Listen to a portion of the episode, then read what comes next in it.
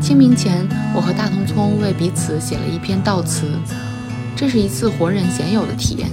似乎让我们在这万物生长之时，愈发追求生活生命的清洁与明净。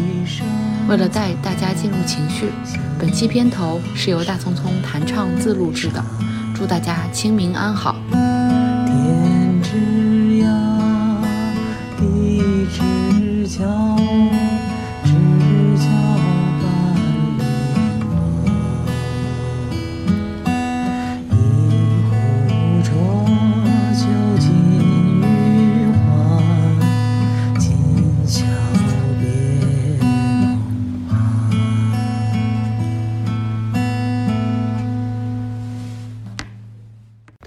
欢迎收听中年延长线，我是柯爷，我是倩倩，我是大聪聪。就是我们曾经呢，在探讨死亡的这个话题当中呢，我们就是说，我们想要三个人有一个追击式的致悼词的这么一期节目。然后，但是呢，经过再三考虑，我们仨当中应该还得有一个在世的这个节目才能进行得下去。所以呢，今天呢，我就先健在，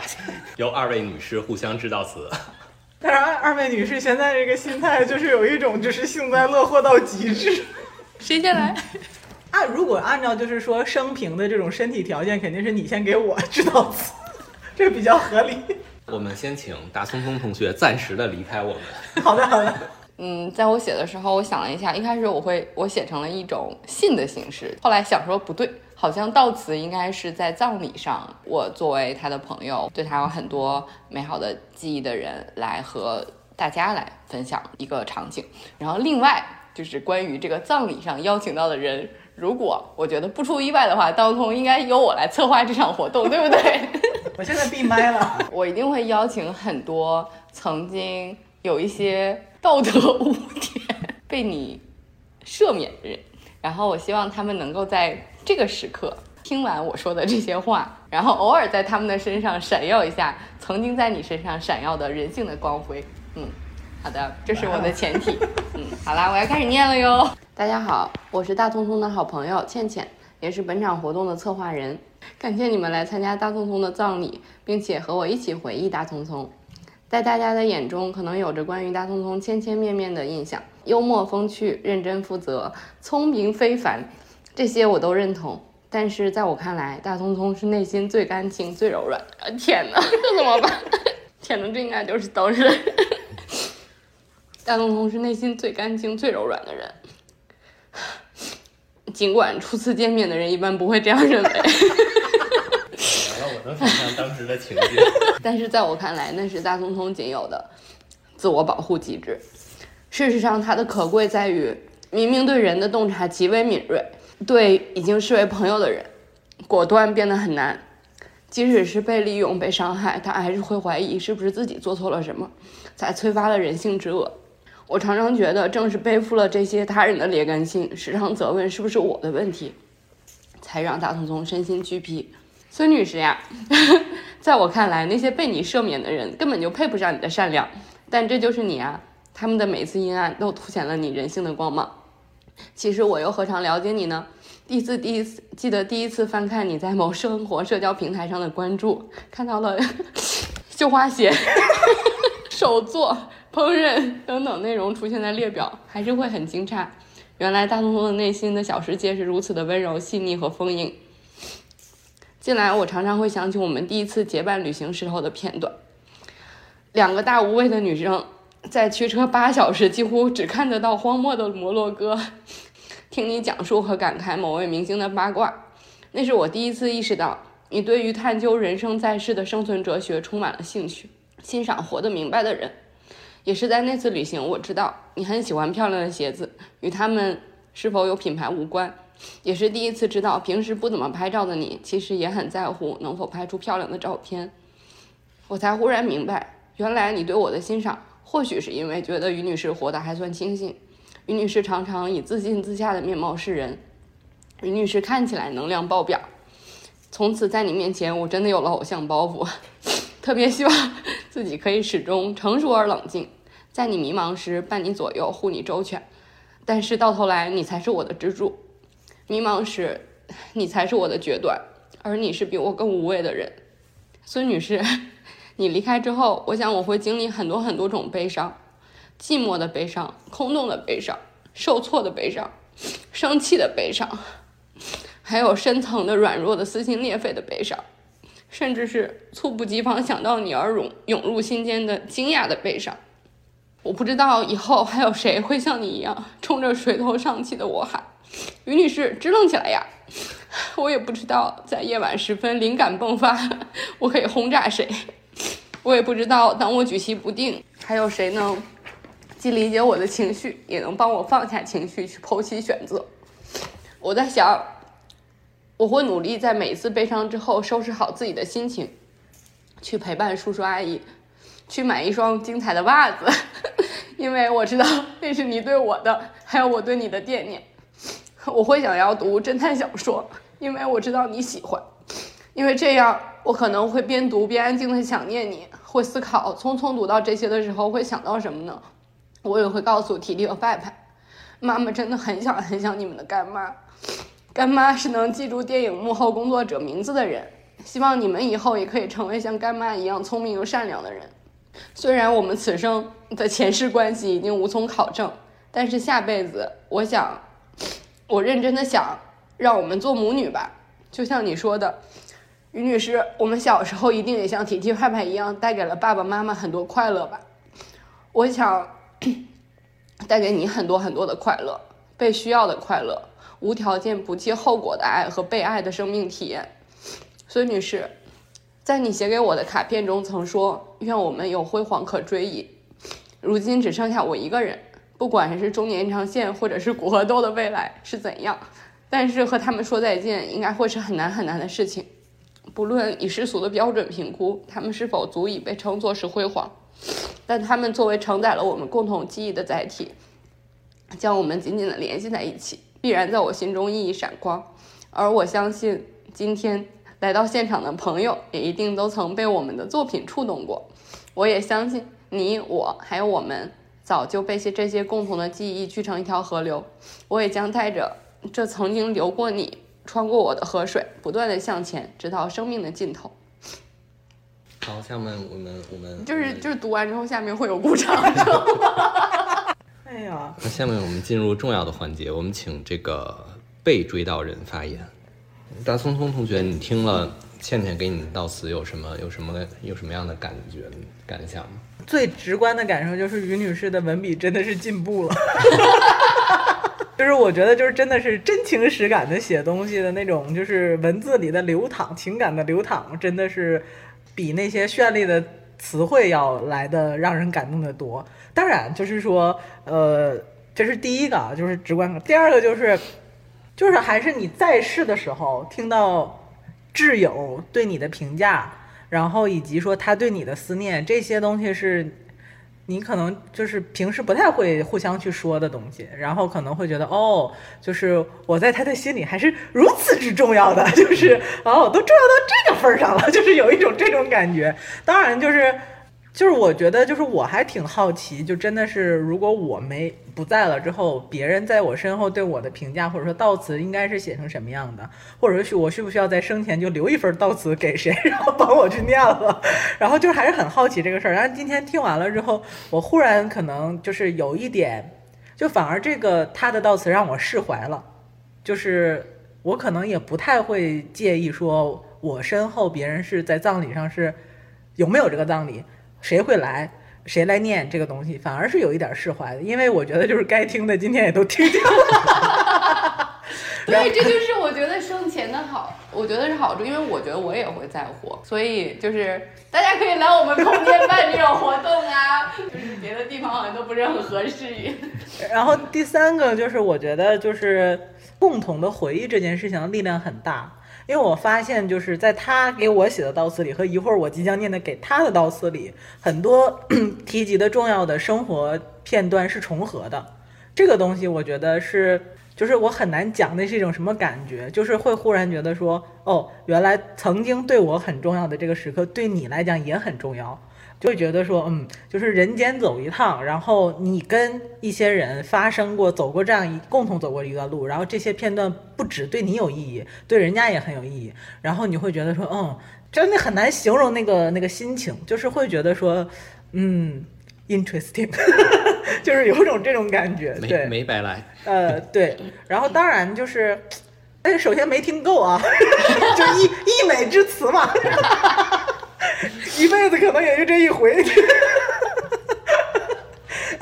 谁也不能三五不时每年都给自己念一回，就是，但是就是 review 一下，看有没有新的内容可以添进去。对对对对对，就是以此为一直改到你走为止。一直改到走，可能成为一部小说。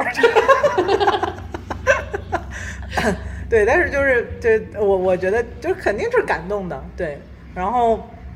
就是对，虽然就是对我的评价，我觉得有一点过高啊，但是也能理解嘛，对吧？走都走了，何必呢？对啊、一定要让那些来的人，嗯，让他们好好的想哦一想。，就是这一点是我没想到的，就是于女士会如此精心的为我安排一个复仇，复仇，太精彩了！我上升天蝎，简直就把我圆梦了。虽然我只是写了一封悼一篇悼词，我的细节已经落实到了是该由谁来，名单都亮。摆什么花儿，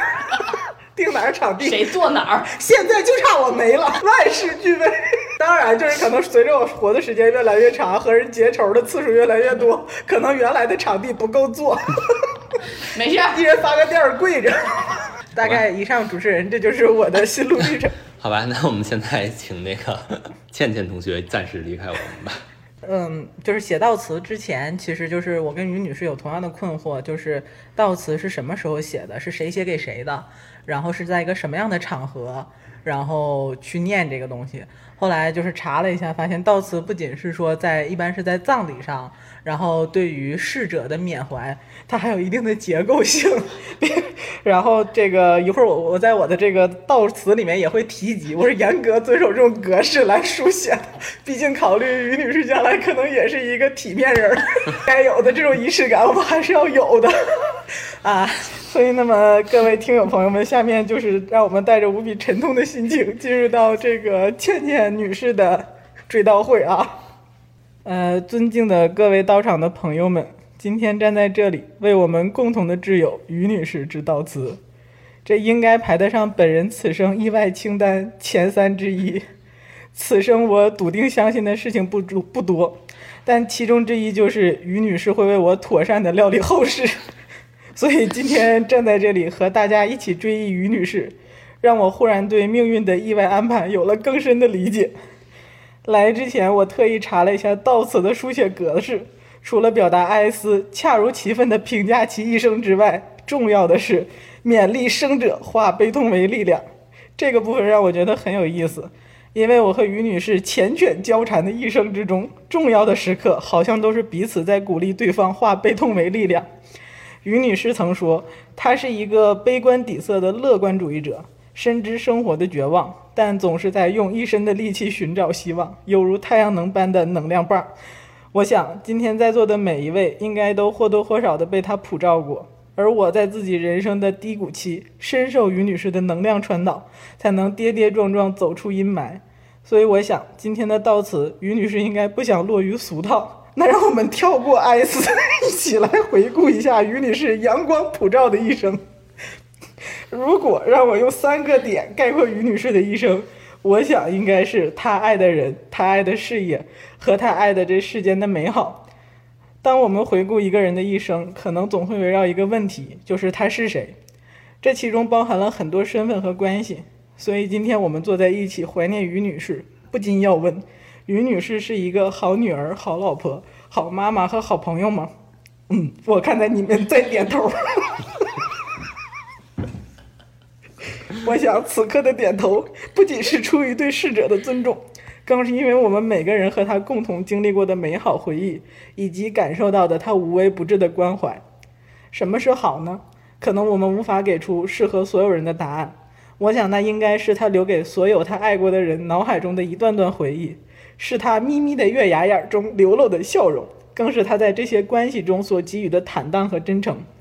她是有血有肉的倩倩，她是会发脾气、会和老公耍赖、会在小朋友淘气时生气、会和朋友展示最脆弱的倩倩。但她也是对长辈生活琐事无微不至的操心，养育孩子过程中付出无限的耐心和担当，对配偶无条件付出和忠诚，以及宽容理解的倩倩。所以此生她如此尽兴地爱过我们，是我们的荣幸，是她的骄傲，如此畅快无害。相识相知几十年，我所熟悉的于女士，此生更忠于的应该是她自己。做自己，追求自己的热爱和成全自己的期待，是几十年来我看见的于女士对于事业的奋斗。对待自己的事业，她像一只海螺，在日积月累的坚硬外壳下面，包裹着她柔软的身段和蠢蠢蠕动、一如始终的初心。如果此生能重来一次，我希望能够劝他放下对所谓事业和完美的执念，不希望他如此辛苦地背负着责任过这一生。但是，谁的人生又能重来一次呢？我又有何资格卸掉他身上所谓的包袱？因为他的责任和坚持，才有了我们共同奋斗的目标和这一路风霜雪雨后的雨过天晴。也是因为他对社会老年的热爱和付出，才有了这么多素未谋面的人对我们的认可和这个领域的关注。所以，于女士，如果还有来生，希望你还能为你喜爱的事情坚持、痛苦和享受。最后，关于于女士热爱的世间美好，因为品类繁杂、数量众多，因此我仅代表治丧委员会决定，为于女士举行于女士热爱的花花草草全球巡展。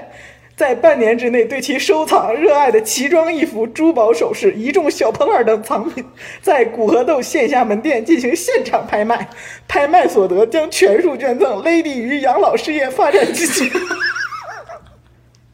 希望在座的朋友们届时都能拍到和于女士有共同回忆的礼物。一六年，在摩洛哥空旷的公路上，伴着夕阳，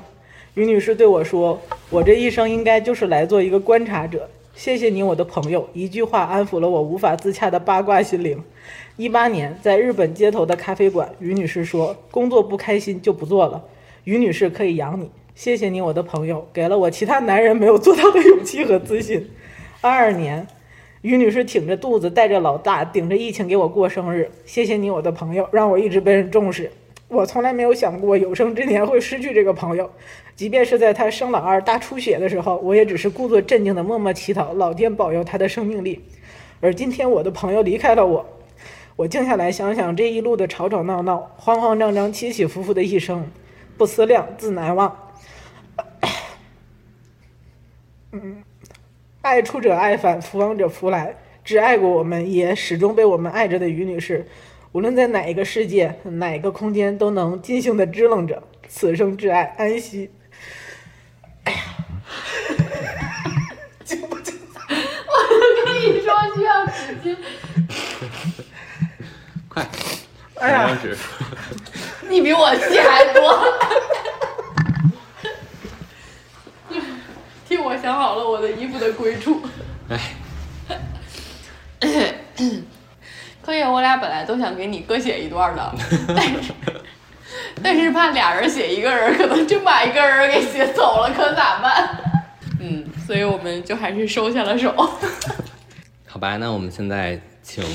于女士回来，来谈一谈她听过这个自己的这个悼词以后有什么样的感想。首先，我再次确认，大王东就是一个，就是一个比我文笔更好的人啊。可是他总是不承认，然后他总是想让我多干活。不是科研，你客观的评价是不是他的文字更有力量一些？嗯，是。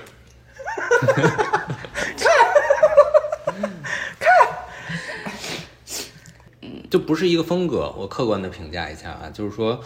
嗯，大松松是那种，就是说他要把这个这个情绪要要要要包裹在里面，它要放在一个点上去释放的那种。嗯，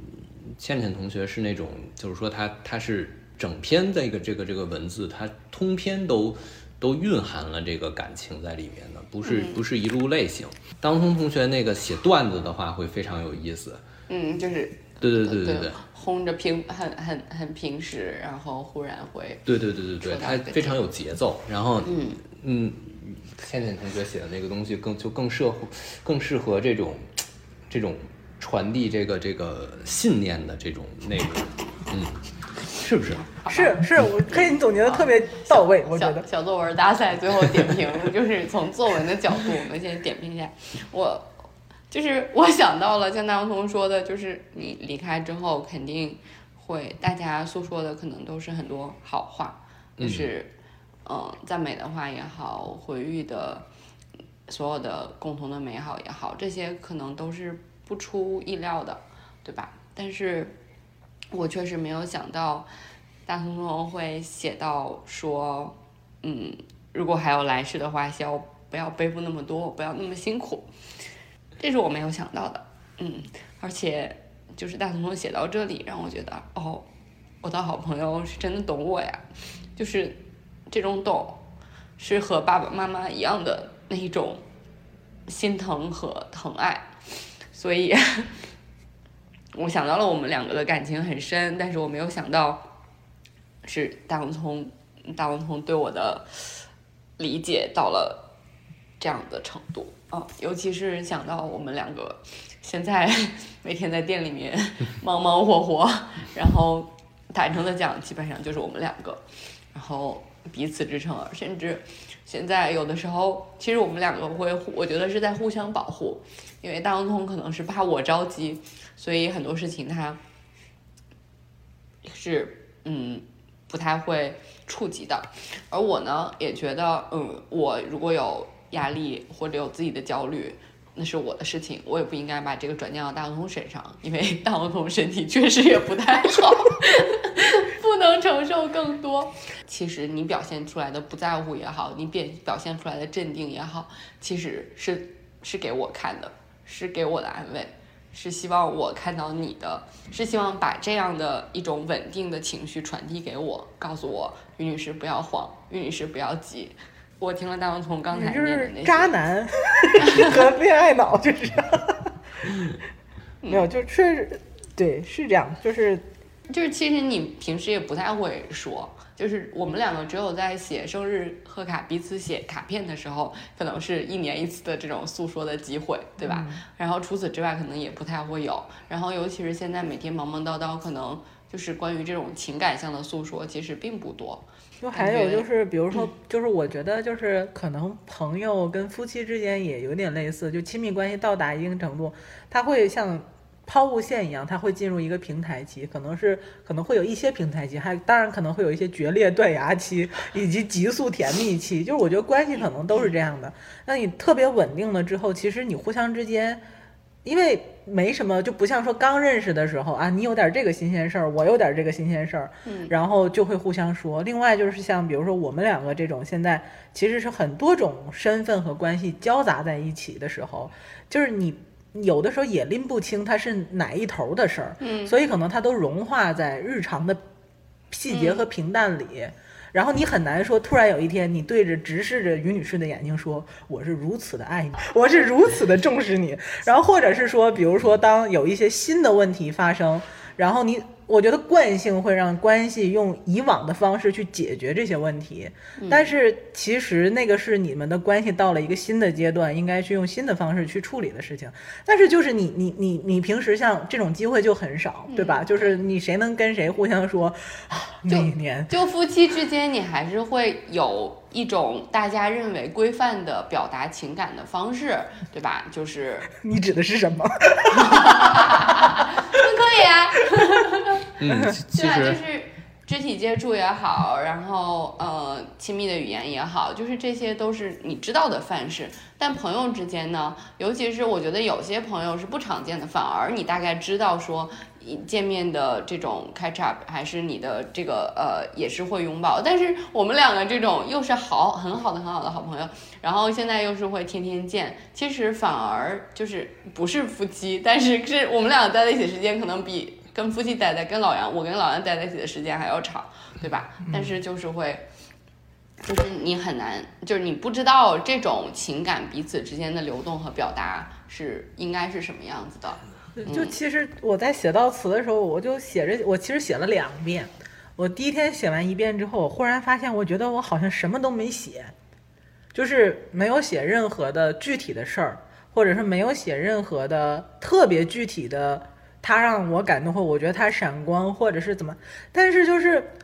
我就坐在那里想，我是不是得加一点具体的东西进去？后来我就发现。就很难去去去提，就是把某一个、某两个事情，因为太多了，就是这种对，所以就是在回忆一个很亲密人的一生的时候，在我的感觉，第一反应就是留下的都是情感，就是都是那种感觉，嗯对，嗯嗯，然后而且第一遍写的时候，我觉得可能比这个还搞笑一点儿，然后就是 就是就是，然后就是。但但是我当时会觉得说啊，就是好像第一天写的时候就没有真的感觉说，哎，这个我失去了这个人，我真的失去了这个人。然后后来第二天写的时候，我就会就说一定你要找那个感觉，就是他真没了。然后，然后就哎，就是突然有那么一瞬间，就是那个失去感就有了。对对对，我、嗯我对我也我也是，就是 就是你写的时候，因为这个人可能真的还就是这个人还在，就是这件事情没有真实的发生，我觉得这就是你这个人还在的时候，你写这些悼词，可能跟他不在的时候还会真的是不太一样。嗯你要他不在的时候，可能就像当中是你的情绪涌过来，然后或者有对于某些葬礼举行的时候，可能你的情绪还没有过来，因为有的人的那个情绪就是会比较慢，他还在处理这个日常的这种所谓的事物里面，他还没进入到这个情绪。但是真的，我是写，就是所以我在写的时候，前面也很理性，但是我就是自己写到，以及刚才我读到，就是会有很多很多种悲伤的时候，我就会就是沉浸进去，就是沉浸到这种情绪里面，就是你就是会想到这次写悼词的体验，我我觉得写完之后。我会那个后劲儿很大，就是那个劲儿，就是我那几天，因为我那天上午自己坐在那个咖啡厅写，然后边写边自己还对着咖啡厅那个窗户，就是 就是流泪的时候，我就抬起头来想说舒缓一下情绪，然后就转身看外面，就感觉外面过的人就感觉看我像一个神经病一样，这个女人为什么眼泛泪光还朝窗外，就很奇怪肯定。然后那天中午就是写完之后，我去和大头吃饭，我就真的 你多奇怪，上午写完找完去，这人出来给你吃饭了。没有，就是你在写完的时候，到我见到大头头之前，就是以及我之后那几天，我都会一直在想，就是我害怕的事情。真的发生了，就是我虽然一直说大头头身体不好，然后大头头也说，就是他会先就是正常的话，以正常我们的身体情况来评估的话，他肯定是先我一步。但是我就是会想说，就是世事难料嘛，你也不知道。但是我就想说，万一大头头真的走了，如果今天是真的真的走了，我该怎么面对这件事情？我之后那几天我都在想，就是 我该怎么面对这件事情？我就是觉得我害怕的是，就我之前担心你身体不好，然后我很担心这种事情发生，但是写完就会觉得说你害怕的事情真的发生了，可怎么办？就是不知道，就是像我写的那些，我不知道，就是这些时刻，我该找谁，我该依靠谁，我到时候想大头东的时候，我该跟谁讲，我不知道。赵 可以，可以，可以，可以。我我我我先打住你们一下，就是先把你们从情绪当中收回来一点，然后我们给我们给我们给节目加入一点理性的部分。好的，就是那我我有一个问题啊，你们两个人其实听了对方给自己的悼词，嗯，就是嗯想请你们思考这么一个问题，就你们满意吗？就是说，其实在我听来啊，就是你们相互的悼词当中都。都其实都很准确的概括了对方这个这个生命当中的闪光点，对不对？甚至有些可能是可能是很惊喜的闪光点，就是说你自己都不太认为这个东西对方会这么注意到，就是就是他有一种，呃，你的朋友比你自己还了解你自己的这种这种这种警示的警示和这个这个启示的作用。那你们有没有遗憾呢？就听完这个悼词以后，你反思一下，就在这个悼词当中有没有你觉得我我还可以在某些方面可以被别人写进去的地方？我希望我的哪儿能被人写进去？有没有这个这个维度的这个想法？我先我先说一下啊，嗯我真的是觉得他的对我的悼词超出我的预期，嗯就是从这个角度上来讲，也就是超出我的预期，嗯就是我都不知道我是如此之高尚的一个人，就是，呃，就是我没有任何的遗憾。就是我就还是那句话，就是我觉得我听完他对我的道词之后，我很满意，我就将将来真没了，按照这个标准来就行。对，因为我不知道柯爷你为什么会这么问，但这个挺有意思的，就是我会觉得说，就是因为我觉得在这当中涉及一个自己对自己的要求和自己对自己的追求，就是我我那不是应该活着的时候追问吗？为什么要问？不，因为给你写到现在因为现在就确实啊，就就是活着呢。看啊，对，就是通过别人 review，你看看你在乎的事情，别人有没有看到，对不对对对对对对对哦对。我觉得哦，对，这个就是所谓的要准确的概括其一生。我也觉得没有什么遗憾呢。我觉得这可能是因为我跟大王通两个人都足够了解对方，哎，对，这个或者挺重。要的。嗯、对，就是对，这个很重要，因为我不知道你们有没有去过其他人的葬礼，就是我在写悼词的时候，最开始想到的一个场景，就是我奶奶去世的时候，嗯呃，我爸是长子嘛，也是独子，呃，他要去写悼词。如果我没记错，我印象里他自己写了一个悼词，但是他他写了什么我不知道。然后呢，因为你知道，就是那个呃老家的那个城市的殡仪馆，其实有标准的流程。嗯然后我就记得我爸第二天好像就是先是，那就因为一波接一波嘛，然后就殡仪馆的工作人员出来说，那个一边给我爸披麻戴孝，一边说你到此准备了吗？然后好像就是我爸说，好像大概就是写了一下，还是怎么回事儿？然后那个人说，哎，我这给你写了一个，你就念这个吧。啊然后呢，就是我爸就很机械的就就是好像背了一下，然后就念出来。就是在我看来，就是可能是一个标准模板里头，然后对于一个呃老年女性，然后说你是一个好母亲，然后说就是我印象里面说什么我记不清，但但大概是这个意思。然后我记得我特别小，那个时候好像七八九岁吧，然后我当时就想说，就感觉这不是我爸的话。就是这个也不是我爸对我奶的真的想说的话，嗯然后我的想法就是，那为什么不让他说自己嗯对着我奶最后一面说他想说的话呢？然后我爸还很紧张，我记得当时，然后就说话有的，因为他要背那个词儿嘛，嗯。就是其实你也不觉得这个人有，就是他，但他是一边哭一边说，就是我觉得那个哭是因为他真的悲伤，但他说的那个词儿就和那个哭很脱节，所以后来我就想说，如果我的葬礼上有人说这个悼词的话，就是其实他说什么好像也。你也不能要求人家把你的生平简历似的写出来，但是至少要真情实感吧。所以可能就是我这个点，就是像刚才倩倩说的，我觉得挺，因为我们俩足够了解。嗯嗯，对，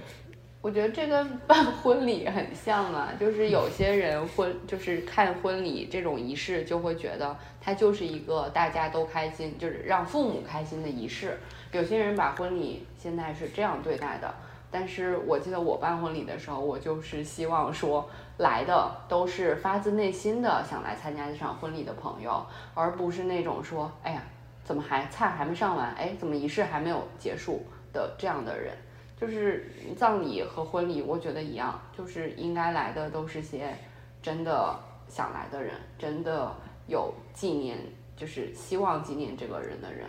嗯，像大王从葬礼上被我邀请来的，还有一众保镖打手，不忏悔别想出去。就我觉得至少，对啊，就是应该还是就很精彩啊！这个点就很精彩啊！就是谁能想到说自己葬礼上一半是仇家？良心未泯的人，我觉得也不见得是仇家，就是大王通也没有到结仇的这个份上嘛。但是我就是觉得，其实有些有些人可能其实是在大王通的生活轨迹里面，其实是可能会有一些大王通心里面有遗憾的人，或者这些人或许也是有遗憾的人。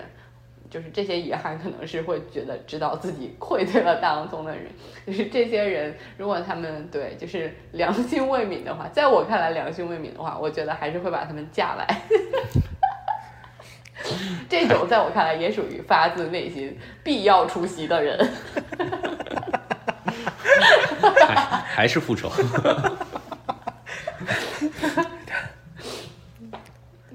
所以你们就都都就其实是很满意的。嗯，没有什么遗憾的。嗯嗯，好呀，那我想听听你们给我写的什么。我没给你写呀，不是但是给你们写了几点你们。是这样的，我们嗯就是在写完彼此之后，我说我们一定要给柯爷写一个，然后等我冷静的坐在那儿想，说我。因为我已经查过悼词的格式和形式了嘛，忽然觉得说，怎么轮到我去写这个东西？然后那个情绪就一直进入不了。然后呢，后来我就跟倩倩说，我说我觉得我很难想象，就是如果说在柯爷的葬礼上有一众人去致辞，就是比如说可能请了那么十几号人，我是其中之一，我觉得嗯。可能是就是会会有，但如果说只有一个人，我觉得那肯定是未亡人啊，就对，就是而且就是以我们对柯爷的理解，就是他是别人也不合适，所以呢，所以呢，我就写的时候呢，我就忽然想说，哎，那如果悼词咱们挤不进去，咱们至少就是说可以在什么，比如说就是墓碑啊，或者是什么这种扫墓的时候啊，写写挽联儿啊。送个花，送个花圈的，这总可以嘛，对不对？就是就是，然后后来我就想说，呃，那如何做到准确评价其一生？我觉得这是可能是最重要。什么什么什么科爷千古一路走好，这种流于俗套的词儿，咱们就别拽了。就是后来我就想说，呃，那科爷，我我在想，就是可能科爷躺在那儿想听，就是说我们可能是很好奇，我们是怎么看他这一生的。对，然后呢，于是乎呢，我就就 highlight 了几个我我心中柯爷的形象的主要名词，然后就是给柯爷听一听，然后以我为数不多的和柯爷交集呢，就是柯爷是一个。就是就是一个典型的巨蟹男，让我对巨蟹男产生了极为强烈的符号具象化的这么一个形象。别问我为什么，反正他就是。然后呢，如果再具象，就是恋家、爱妻、好丈夫。然后云淡风轻，心如明镜，看破不说破之大隐隐于市。然后三五不时，慢悠悠道出人生感悟，够我们琢磨几年的这么一个人。嗯，而且就是我在想科爷的时候，其实第一个脑子里弹出来就是他是一个好朋友，就是他不是说我我不是说肯，就是不是说柯爷是我的好朋友，而是说就是他作为一个就是。形象出现的时候，他就是一个好朋友，就是这种感觉。然后他作为好朋友的原因是他从来不评论，他也不榨指人，然后他也不回避你的问任何问题，他不退缩。就是可能你有让我就你让他为难，或者说他就是大家看起来是一个为难的问题，他从来没有回避和退缩过任何朋友抛过来的问题。然后还有就是他不怕麻烦，我觉得这个是超出我预期的。就是一个一个就是像慢如此慢悠悠的人，他如此不怕朋友给他带来麻烦，是我没有想到的。就是对，所以还有一个就是，是我目前真的人生里面见过真的为数不多的此生挚爱，真的是自己老婆的男人。老杨呢？啊，为数不多吗？你你为什么都俩就让你遇上了？对吗？还都不是我老公。嗯，对，就是就是我我我一开始当中说会给你写一段的时候，我想说那我也写一段，然后后来我这个懒惰的情绪一上来，想说，哎，可以肯定说，嗨，人都没了，于 是我就没写。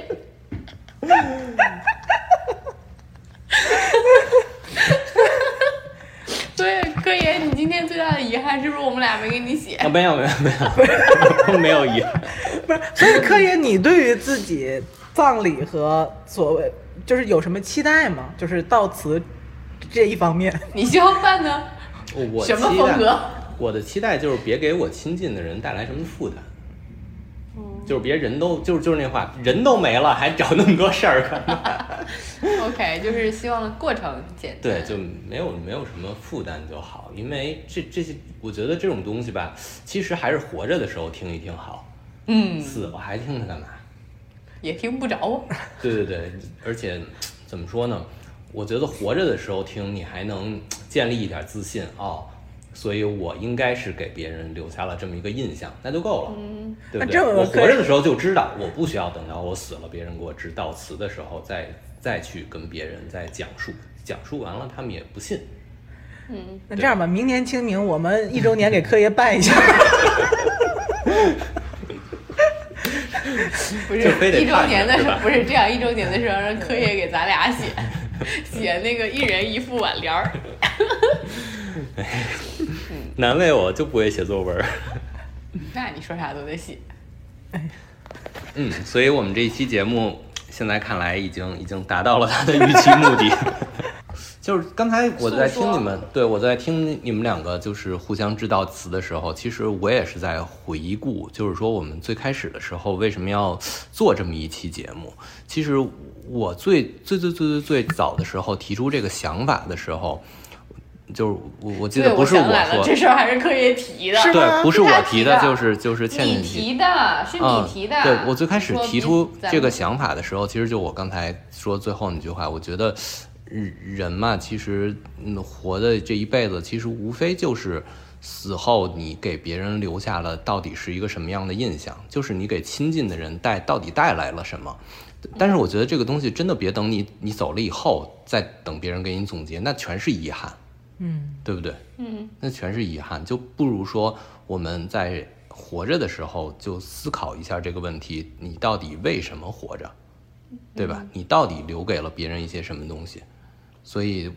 我是觉得，在活着的时候听到一个你的亲近的人给你的这种评价也好，这种总结也好，这种非常认真的这个这个经过他思考的这种这种文字，其实是给你现在带来一些额外的启发和启迪的。嗯是的，所以这就是我最开始觉得这个东西的一个初衷。我觉得它不光是我们三个，就因为我们三个走在一起，就是嗯是好朋友，关系比较近。其实我也是希望通过这个节目，让大家思考一下这个东西，有关于你的父母，有关于你的朋友，有关于你的亲人，就是你思考一下。大家的这个这个人生的意义，以及最后它会影射回你自己，你人生的意义是什么？嗯，对吧？所以其实是个很深沉的话题，但是我们这期聊的，我再追加一个问题，嗯那当中你听完就是我的悼词里面，你对我如此之重要，不会想说我要好好活着，会产生这样的一种激励吗？这事儿不在于我呀，就是 就是我，嗯，我我，对我觉得就是，我觉得首先我对你如此之重，你让我知道我对你如此的之重要，对于我来讲是很重要的一件事情，是因为那个就是柯爷讲的，我觉得我们活得再不吝，再潇洒，就是亲密的人还是怎么看你还是很重要的。而且呢，就是还是说回最开始那说的，他不会说三五不时的你就跟我说，大总你对我真的太重要了，然后你走了，然后大总说你真的好重要，就是我好欣赏你，你真是一个道德高尚的人，就是不会有这种表达的，所以就是有的时候你都忘了你怎么看我对我很重要这个事儿，所以就是。就是有这样的一种形式化的东西，让我知道了之后，我会嗯，真的是觉得哎，还能再往前挺个几个月，然后可能再你再肯定我一次，就是然后我再挺个几，就是人生不就是这样的吗？就是往前走。但是你说就是从我自己来讲，说要好好活着，就是就是我我是觉得人就是人生，尤其我在写这个的时候，就是就像我一开始写的，就是如果真有那么一天儿，于女士走了。然后我站在那儿致辞，就是我当时应该都第一反应不是悲伤，应该是我操，就是怎么发生的？怎么一不小心就活过他了呢？太意外了，就是，但是这就是生命的偶然性和意外性，所以对好好活和活多久这件事情，我现在放弃了所有的期待，就是就是我觉得就是你就顺其自然。对，如果老天眷顾，还是希望我能走在于女士前面。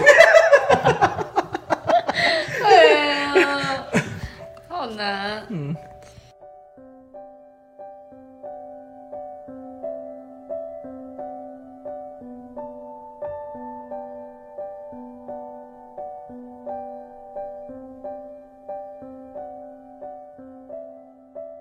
感谢大家收听本期内容。我们的听友微信群已经开通，欢迎添加小助手 disrupt aging 二零二一的微信 d i s r u p t a g i n g 二零二一，成为我们的好朋友，入群和我们分享讨论你的生活困惑，或者向我们推荐主题以及身边的嘉宾。大家也可以查看 show notes 以及节目详情中的相关信息，与我们联系。期待和大家相见。